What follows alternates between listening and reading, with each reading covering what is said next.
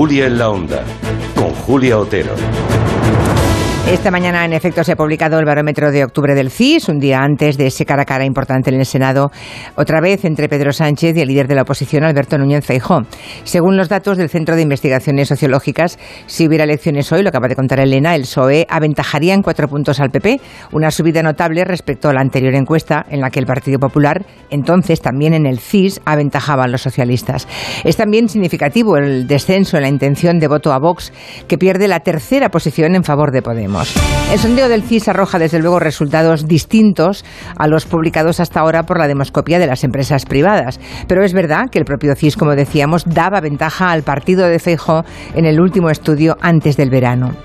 Vivimos tiempos líquidos y volátiles, lo sabemos todos. Habrá que ver si otras encuestas confirman estas conclusiones, pero de ser así estamos ante un cambio de tendencia que puede volver a cambiar, claro. Es fácil adivinar que unos dirán que se acabó el efecto Feijó y otros que los resultados están manipulados. Ya saben, nada nuevo bajo el sol.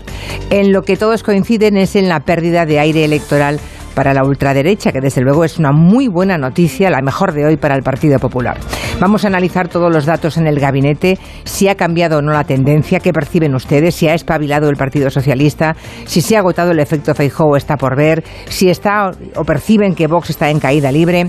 Los sondeos, ¿creen ustedes que reflejan la opinión de los ciudadanos o le dicen a los ciudadanos lo que deben pensar y opinar? ¿Damos más credibilidad a otras encuestas privadas que al CIS? Todo eso nos lo preguntaremos en el tiempo de gabinete con Ignacio Guardans, Javier Gallego y Ángel.